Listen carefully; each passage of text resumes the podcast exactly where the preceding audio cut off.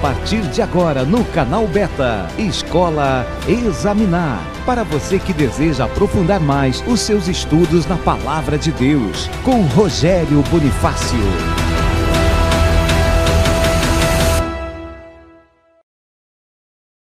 Shalom Adonai, eu sou Rogério Bonifácio e passando aqui para estudarmos um pouquinho as Escrituras Sagradas. Pois é, dentro do canal Beta nós estamos aqui com a Escola Examinar todos os domingos, trazendo para você sempre um estudo. Aí você me pergunta assim, mas é um estudo teológico? Você, como estudante de teologia, é, nós vamos falar de teologia? Só para você entender um pouquinho do que é teologia. Teologia é trazer respostas para as coisas. Na verdade, o que serve a teologia na prática é para dar respostas. Por exemplo, é, tantos os problemas, a catástrofe, os problemas que têm acontecido com doenças. A teologia é uma ciência que traz resposta. Ela é tirada das escrituras? Sim, ela é, tem que ser como base as escrituras, mas ela traz resposta. A ciência, ela é um experimento, a filosofia é um questionamento e a teologia a resposta. Então, teologia é essa ciência. Nós vamos trazer um estudo usando uma ferramenta dessa ciência, que é a hermenêutica, para entendermos as Escrituras. E hoje nós vamos usar, trazer aqui do estudo passado, que é um braço do estudo passado, ou um segmento do estudo passado, vamos falar de salvação. Só que eu quero colocar um tema é, no nosso assunto hoje, que é certeza da salvação. É isso mesmo. Certeza da salvação. Deixa eu te fazer uma pergunta. Você tem certeza da sua salvação? Não é uma pergunta que todo mundo faz? E na grande maioria dos cristãos, principalmente os evangélicos, não respondem essa pergunta. Estão caminhando há anos com Cristo, né, nas denominações, todas as semanas ali, e a única coisa que eles não têm certeza, ou uma das, das coisas que eles não têm certeza, é a salvação. É verdade. Vamos entender o que a Bíblia fala sobre esse assunto e vamos usar o recurso da interpretação, que é a hermenêutica, que é a minha área dentro da teologia e dos ensinos e tratados bíblicos. Vamos de alguns textos bíblicos aqui. Você me pergunta, nós vamos esgotar o assunto sobre a salvação? Não, jamais. Não tem como esgotar um assunto, mas nós queremos, em poucos minutos aqui, aprofundar o máximo que pudermos para que você tenha o máximo de informação sobre esse assunto. E que no concluir do nosso estudo, eu quero que você tenha uma certeza da sua salvação. Ter certeza da salvação é exatamente quebrar a manipulação. Porque o que, que acontece? As pessoas são manipuladas porque não manipuladas porque não têm certeza da salvação. É muito comum haver manipulação quando se trata do cristianismo e as pessoas qualquer coisinha é motivo de falar para você, olha, se você deixar de fazer isso, perde a salvação. Se você deixar de fazer aquilo, perde. Olha, se você não obedecer o líder, se você e aí tu coloca um monte de regras e padrão que as pessoas ficam totalmente é, com medo. Então a manipulação ela não te dá certeza da salvação, ou ela vem exatamente por não ter essa certeza. Eu quero abrir um parênteses aqui. Muitos não ensinam sobre a salvação bíblica exatamente para ter uma ferramenta de manipulação. Eu quero aqui mostrar pelo menos três pés, três pontas da salvação. Como que você, atingindo a salvação ou tendo a certeza da salvação, o que você anula e essas três bases aí, esses três pés, ele é exatamente uma ferramenta que levado por um sofisma. Primeira desses pés é o medo. Segundo é a culpa e terceiro a ganância. A não certeza da salvação, ela é age pelo medo, pela culpa e a ganância. Olha só, o medo nos leva à manipulação exatamente por incerteza, né? Então, por que, que você tem medo? Porque você não tem certeza. E isso leva a uma manipulação. É muito fácil uma pessoa ser manipulada não tendo certeza. E com isso vem o medo. Qual o medo? De ir para o inferno, de ser condenado. Então, pessoas. Existem dois tipos de pessoas que manipulam você por você ter medo de não estar salvo. Aquelas que manipulam por sabendo que manipulam, não sei, e outros que manipulam não sabendo. Tem aqueles líderes que, que conhecem então ele usa dessa manipulação por exatamente por saber, por informação. E existem aqueles que têm até um coração limpo, mas que foi criado também e continua manipulando as pessoas usando a base do medo. E a culpa? Já viveu algo assim? Olha, se você faltar o culto de domingo, olha, se você não der o dízimo, Olha se você já viu isso. Então você é causado pela culpa porque você é imperfeito. E na verdade, o que, que acontece? O ser humano ele é imperfeito e incompleto. E muitas das vezes a culpa que é causado no meio daqueles que deveriam estar tirando esse peso, coloca mais culpa até pela sua fraqueza. Por que você não consegue ser perfeito? A pessoa se sente culpada por não ser perfeita. Isso tudo leva, é, vem daquelas três bases que eu falei, exatamente por não ter certeza da salvação. Você leva ao medo e a culpa. Então as pessoas estão se sentindo culpadas. Quer ver? Olha, o, a, as coisas de Deus têm que ser sérias, você tem que fazer com seriedade. Então as pessoas não podem nem sorrir nem brincar, tem que ser sisudos. Não, pelo contrário. Deus fez você descontraído, seja. Deus fez você é, alegre, expansivo, seja. E outras coisas que acaba fazendo a pessoa se sentir culpada. E a ganância? A ganância é o quê? É, é aquilo que leva a pessoa a viver. É, por barganha ou para ganhar alguma coisa. Então, na verdade, o que acontece? Vive por barganhar. Então, se você faz isso para ganhar aquilo, você deixa de fazer isso, você perde aquilo. Então, isso leva a uma religião de ganância. Tudo por uma base, um princípio que não tinha. Então, a certeza da salvação quebra esses sofismas. Livra você do medo, da culpa, da ganância, e você vai entender que a salvação não é você quem faz, é alguém que te deu. Eu já quero começar a quebrando exatamente esse ponto. A salvação não é você que conquistou, é alguém que te deu. E alguém te deu a salvação quando você não tinha possibilidade de, de escolher nada, nem de conquistar. Então vamos quebrar, porque a salvação, a certeza da salvação, quebra sofismas e dentre estes sofismas eu detalhei três, para mim os três piores. Existem outros? Sim, mas os três piores, que é o medo, a culpa e a ganância. Né?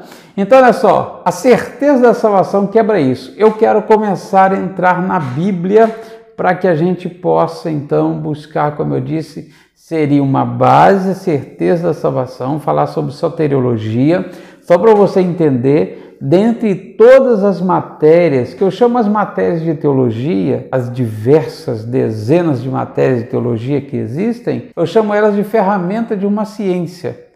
Que essa ferramenta nos faz sim compreender as Escrituras. E é óbvio que não estou aqui defendendo a religião, mas estou falando da ciência chamada teologia, trazendo assuntos interessantes para esclarecimento Aí entra sim na religião e religiosos e entra no ser humano, porque o ser humano é obra de Deus, tá bom? Então, olha só, certeza salvação. Vamos pegar o primeiro texto aqui. Eu quero que você leia comigo em Romanos capítulo 10. Romanos capítulo 10, versículo 9. Diz assim: A saber, se com a tua boca confessares ao Senhor Jesus e em teu coração creres que Deus ressuscitou dentre os mortos, serás salvo visto que com o coração se crê para a justiça e com a boca se faz confissão para a salvação. Salvação é um ato de crer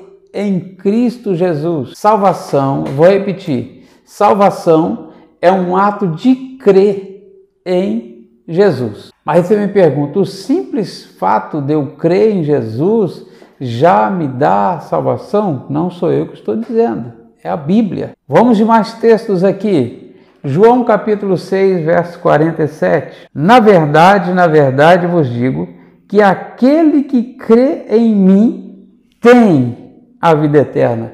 Ponto final. Aquele que crê em mim tem. Não está falando que terá, está falando que tem. Ponto final. A vida eterna. Agora, a vida eterna é um estado eterno. Se você vê o, o, o, estudo passado que trouxemos aqui, que a salvação é o ato de Deus de dar vida eterna. Vida eterna é um estado eterno. Uma vez que Deus deu vida eterna, ele não retira essa vida. João 6,47. Só vou ler mais um texto. Poderíamos ficar citando textos aqui sobre isso até amanhã, mas vou ler só mais dois. João capítulo 10, versículo 28 e 29. E dou-lhes a vida eterna, e nunca hão de perecer e ninguém as arrebatará da minha mão. Meu Pai, que mais deu, é maior do que todos. Ninguém pode arrebatá-las da mão do meu Pai. Deus deu a vida eterna e ninguém, Jesus está dizendo o seguinte: ninguém pode arrebatar você das mãos do Pai. Eu acho que esse texto já fecharia e a gente não precisaria nem falar mais nada. Mas como eu sei que existem sofismas, como eu sei que existem crendices, como eu sei que existem muitas variantes exatamente para contrapor o que eu estou dizendo, que as pessoas querem que você continue sem ter certeza de que é salvo, você crê em Cristo, você anda com Cristo, mas as pessoas falam assim: você não pode ter certeza. Como eu sei que existe isso, eu vou prosseguir no nosso estudo aqui, tá bom? A salvação é de Deus e é dada para a eternidade. A salvação vem de Deus e é dada para toda a eternidade. Você pode pegar alguns textos assim, dizer assim, aquele que perseverar até o fim, e você pode pegar vários textos. Eu não vou me ater aqui no conceito do reino, mas eu preciso dar um adendo. O que pouco se conhece, quando eu falo pouco, eu falo na totalidade dos que pregam uh, o Evangelho, é que eles misturam duas coisas: eternidade e reino de Cristo, ou reino de Deus, ou reino dos céus, dependendo da versão da sua Bíblia. Existem dois, dois acontecimentos em três, ó, existem dois acontecimentos em três juízos ou três julgamentos. Vamos falar de soteriologia. Soteriologia é uma das matérias menos conhecidas da igreja protestante, da igreja evangélica, vamos dizer assim, dos cristãos evangélicos, né? Que é o assunto até falado, mas muito pouco compreendido. A escatologia, a, a soteriologia só perde para a escatologia em conhecimento do assunto. Você vê, é um assunto que a gente prega, salvação o tempo todo, né? Existe a eternidade que é dado pela graça e existe o reino dos céus que é uma recompensa. Então, muitas das vezes, por isso que a gente vai ver alguns textos dizendo assim, aquele que é, o reino dos céus é tomado à força, o que você não vê quando se fala da salvação, que é dado por graça. Graça é favor imerecido, é Deus que me dá. Reino dos céus é eu quem conquista uma vez que eu já fui revelado por Cristo. Eu não vou abrir um parênteses, só para você começar a entender que está falando de duas coisas. O reino, que segundo a Bíblia é um período de mil anos de governo de Cristo, e a salvação, que é um estado eterno eterno do ser humano que Cristo veio para construir. Então, olha só: salvação eterna é uma coisa e governo é outro, ou galardão é outro. Eu estava falando aqui dos três julgamentos: o primeiro julgamento, o tribunal de Cristo, o segundo, o tribunal das nações, e o terceiro, o juízo final. O tribunal de Cristo é dado antes do início do milênio. O tribunal das nações vai ser feito no período do milênio, onde Cristo vai julgar as nações, e o juízo final no final de toda essa era para um novo céu, novo céu e nova terra. Então vamos lá. Só para você entender, nós vamos trazer um vídeo aqui do reino, tá? Para você pegar todo o assunto. Mas o que se perde na Bíblia é o reino. Eternidade é dado por Deus e pela graça. Então nós estamos falando aqui de salvação, não de conquista, de galardão, tá? Que é o reino milenar de Cristo, que está lá em Apocalipse 20, 21. Fica com essa informação aí e me cobre aí nos comentários que a gente volta a falar e detalhar sobre como funciona o reino e por que, que o reino se perde a salvação não. Salvação é um dom de Deus. Guardou isso aí? Salvação é um dom de Deus. Efésios capítulo 2, versículo 8 e 9. Efésios 2, 8 e 9 diz assim: Pela graça sois salvos, por meio da fé. Isto não vem de vós, é dom de Deus. Verso 9: Não vem das obras, para que ninguém se glorie. Então entenda uma coisa: é um dom de Deus. O que é dom? Dom no hebraico é presente. Deus dá um presente do qual ele, como pai, não se arrepende. Porque graça é favor imerecido. Ele te dá porque você não merece. Se merecêssemos, ele não daria, porque aí a gente conquistaria. Mas como a gente não merece, ele deu. Isso é graça, favor, palavra graça, caris, favor imerecido. Agora você e não vem de obras para que ninguém se glorie. O que é isso? Não vem de obras, não vem de nada que você e eu fazemos. Vem daquilo que ele fez. Quem fez? Cristo Jesus. Então, a única obra que pode me dar a graça é a que Cristo já fez, não a que eu faço. Não a que eu faço, por isso que não é para me vangloriar, porque não tem nada que eu faça que me dê a salvação. É a Bíblia, tá, irmão? Pesquisa aí, olha aí. Mas, como dom, guarde isso, dom no hebraico é presente. Como dom é dado, Deus nos dá a salvação como dom, como é que é isso? Será que quando ele te dá um presente, imagina um pai que dá um presente e aí você faz uma bagunça, ele vai e toma o presente. Será que tem um pai? Estou falando de pais aqui na terra. Será que tem pai assim? Quando ele dá um, ele dá um presente, o filho aprontou, ele toma de novo. Você vê Deus fazendo isso? É lógico que eu vou ficar só nos meus argumentos, mas Romanos capítulo 11, versículo 29. Romanos 11, 29, porque os dons e a vocação de Deus são sem arrependimento. Meu, esse texto é lindo. Tem outra referência em Tiago 1,17 que fala também que o dom Deus dá sem arrependimento. Deus não se arrepende do que Ele te dá. E o dom, como presente, Ele dá e não se arrepende nunca mais. Por que, que Ele não se arrepende? Porque Ele já conhece tudo. Porque quando a gente limita Deus, ah, Deus não sabia o que ia acontecer. Imagina, Elias, Deus não sabia o que ia acontecer com você. É. Por isso que ele, ele te deu, mas você daqui a pouco tropeçou, e aí? Vai tomar de volta. Pois é, mas será que ele não sabia que você iria cometer um erro? Lógico, senão ele não é Deus. Mas ele te deu um presente sem arrependimento, ou seja, ele sabendo do teu futuro, ele te dá o presente e ele não se arrepende, mesmo sabendo de tudo que você ia fazer. Ih, você então está abrindo uma exceção, não estou abrindo exceção não, irmão. Vamos voltar para a Bíblia. O problema nosso, sabe o que, que é? É que a gente ficou muito naquela de verdades absolutas de cada denominação. A denominação da esquina tem uma verdade absoluta, a denominação da, da reta lá tem uma verdade absoluta, a denominação do centro tem. É cada um com verdades absolutas. E a Bíblia Sagrada? E como funciona a Bíblia Sagrada? O que, que ela diz? Ou não é relevante o que a Bíblia. Eu estudei a Bíblia quase 20 anos estudando matérias de teologia e teologia. Não parei de estudar hoje. Por quê? Porque eu não quero a minha fé baseada em dogmas, eu quero a minha fé baseada nas Escrituras. Porque a minha fé que é cristã, eu professo a fé em Cristo, é baseada nos ensinos de Cristo, não no extra. Igual uma igreja aí potente do século V, que disse assim: a Bíblia foi foi escrita pela igreja. Não é a Bíblia que manda na igreja, é a igreja que manda na Bíblia. Parece que a gente está voltando. Houve uma reforma aí, mas parece que a gente está perdendo a reforma. Mas vamos lá. O dom de Deus é a vida eterna, certo? Deus nos salvou por duas coisas. Olha só, duas bases da salvação, para você entender um pouquinho. Deus nos salvou pelo amor e pela graça duas bases formam a nossa salvação: pelo amor que Deus deu, né? João 3,16, Deus amou o mundo. Então a palavra Deus amou O amor de Deus é a base e a graça. O que é o amor? Ele amou tudo. O que é a graça?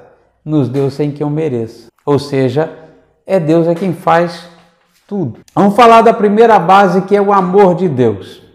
Elias, se Deus te amou quando você ainda era pecador, você imagina Deus te rejeitando agora que ele se revelou a você?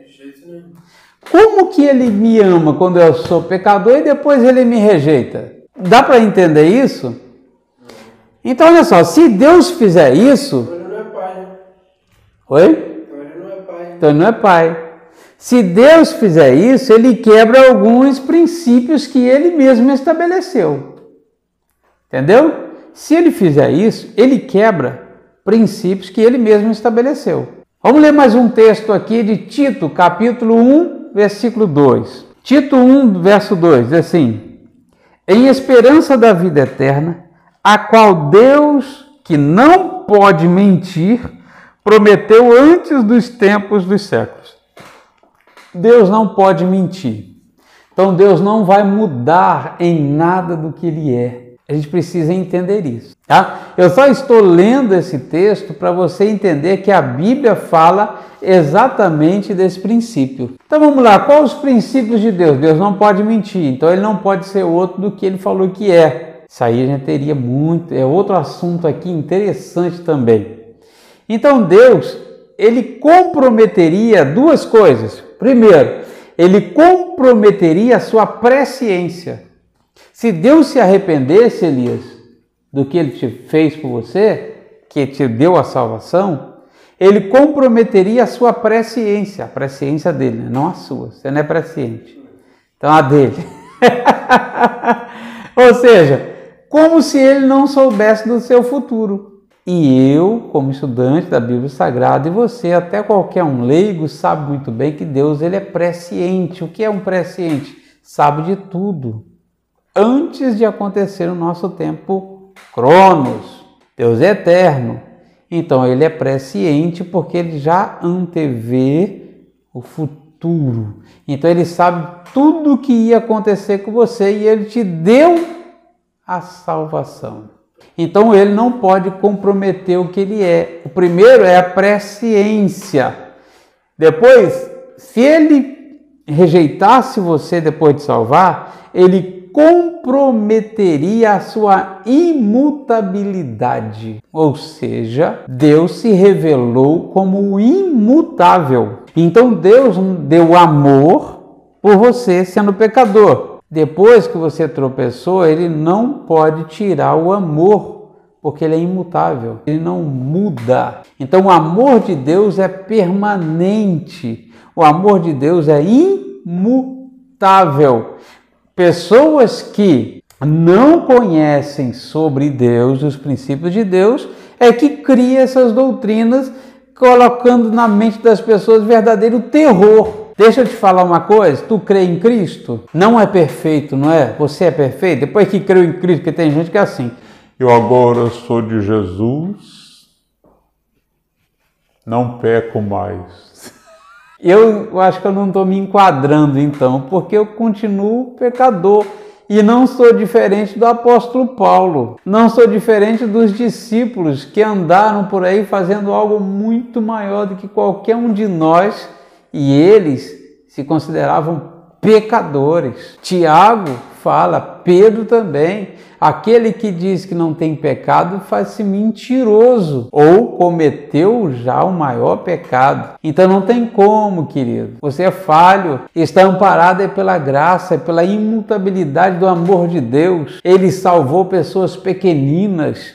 Ele foi sacrifício para pessoas como você e eu, que não merecíamos. A graça nos alcançou, a salvação, um estado de graça, e é pela graça. Isso é maravilhoso. Então Deus é imutável. Olha o que a Bíblia fala sobre isso, um texto só. Um só que tem, não tem vários. João 13, versículo 1. João 13, versículo 1 diz assim: Ora, antes da festa da Páscoa, Sabendo Jesus que já era chegado a sua hora de, de passar deste mundo para o Pai, como havia amado os seus e estava no mundo, amou-os até o fim. Jesus amou até quando, Elias? Até o fim. Até o fim. Jesus nunca deixa de amar. Ele não deixou de amar os discípulos. Os discípulos tinham deixado ele sozinho ali, sabia? Na hora da crucificação foi todo mundo embora. Mas o amor de Cristo encerrou quando todo mundo foi embora? Não, ele amou até o fim. Jesus continua te amando até o fim. Você está falando que uma vez salvo, salvo para sempre. Eu não estou falando nada, a Bíblia que está falando. Que você é salvo é pela graça. Pela graça sois salvos por meio da fé. Isso não vem de vós, é dom de Deus. Tem que ler de novo. Vou só repetir. Elias não vai botar o texto para você ler, mas eu vou repetir. Pela graça sois salvos por meio da fé. Isso não vem de você. Isso não vem de nada que você faz. É um dom de Deus. Não vem das obras para que ninguém se glorie. A única glória pela salvação que tem que ser dada é por Cristo Jesus que nos amou até o fim, nos ama, nos amará. Deus ama você como ser humano. E quem prega a doutrina da salvação tem que olhar para o ser, não para as diferenças. Tem gente que deixa de amar as pessoas porque ela mudou de igreja. Pelo amor de Deus, isso não é cristianismo. Isso é aberração, não é Bíblia. Não existe nada que você possa fazer para que Deus te ame mais do que quando Ele te amou antes de entregar Cristo ao sacrifício. Nada. Nós temos que entender que a salvação, olha só, a salvação era um ato de amor de Deus. E um conceito da salvação que é muito interessante é que o Salvador é mais importante do que a própria vida eterna. Só para a gente fechar o nosso assunto, para não ficar tão extenso, como eu disse, não tem como esgotar, para não ficar tão extenso o nosso estudo, quero encerrar. Não dá para esgotar o assunto, tá? Mas eu creio que dá para colocar uma luz no seu entendimento sobre esse assunto. Um princípio que você precisa entender é o seguinte: o Salvador é mais importante do que a vida eterna que ele dá, que Deus dá o Salvador, que é Jesus, é mais importante do que a vida eterna que Deus dá. Amém?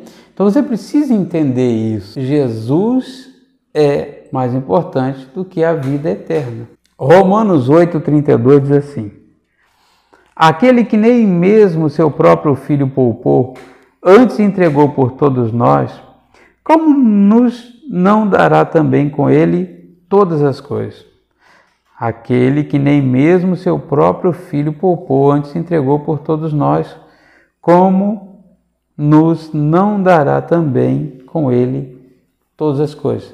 Deus nos dá a vida eterna com ele, Cristo. A vida eterna é Cristo Jesus. Para Deus, quem vale mais? Cristo ou a vida eterna? Cristo vale mais. Cristo é o Filho.